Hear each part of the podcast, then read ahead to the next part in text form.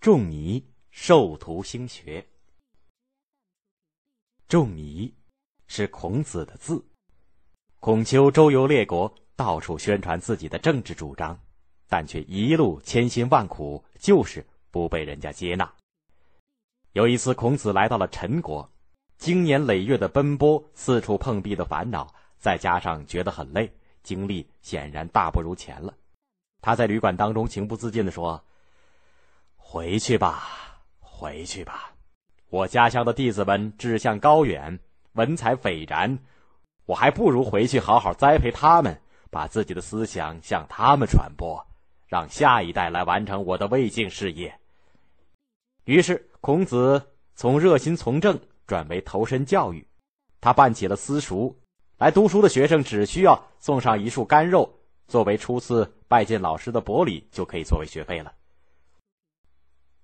有人问他：“什么样的人才值得您去培养呢？”孔子说。实施教育应该不分对象，有教无类嘛。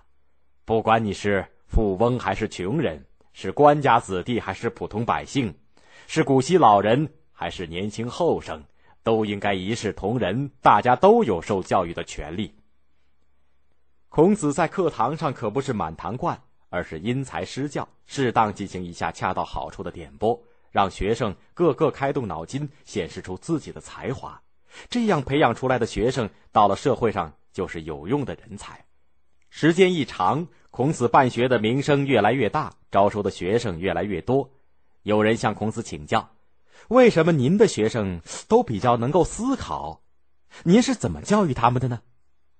孔子回答说：“我教学生的方法，主要是激发他们学习的积极性，让他们勤于思考。”不到学生努力想还想不通的时候不启发，不到学生要表达而表达不出的时候不开导，这样效果就比较好。如果您已经启发了、开导了，学生还是弄不明白怎么办呢？如果有这样的学生，举例给他一个方位，而他不能类推出其他三个方位，就不能举一反三，那就不能再教他，因为勉强是没有意义的。有个叫宰予的学生，白天老是打瞌睡，一副萎靡不振的样子。孔子提醒了他好几次，他每次都表示要改正，但是老是改不了。孔子见宰予已经养成了这种白天睡大觉的坏习惯，要改也难了，就批评他说：“烂木头没法雕刻，粪土弄污了墙壁没法粉刷。对于你这种样子，我简直不知道该怎么惩罚了。”宰予说。老师，再给我一次机会吧，我会改正这个毛病的。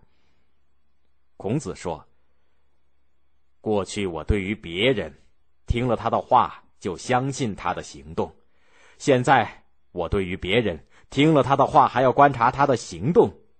从你的身上，我改变了以前看人的办法。”孔子前后共收了三千名学生，教出了七十二个得意门生。其中有的比较富有，有的比较贫穷，子路就是比较穷的一个，但是他心态好，学习认真，受到老师的赏识。孔子夸奖他，穿着破旧的棉袍和穿着裘皮大衣的人站在一起却不感到羞耻的，恐怕只有子路吧。不嫉妒，不贪求，有这样品行的人，怎么会干不好事儿呢？子路谦虚的说。和有钱的人站在一起，我其实根本不在意，也不自卑。我想，穷点又有什么呢？如果去和别人攀比，就会局促不安，心情无法平静，也就学不好知识了。孔子当着其他学生的面儿，进一步鼓励子路：能够做到这样已经很不错了，但还不够，还要在道德上进一步完善起来，因为德行的修持是没有止境的。孔子办学是成功的，因为在他的门下出了很多优秀的学生，孔子因此成了中国历史上最伟大的教育家。更多内容欢迎大家关注微信公众号，我们节目在那里首发。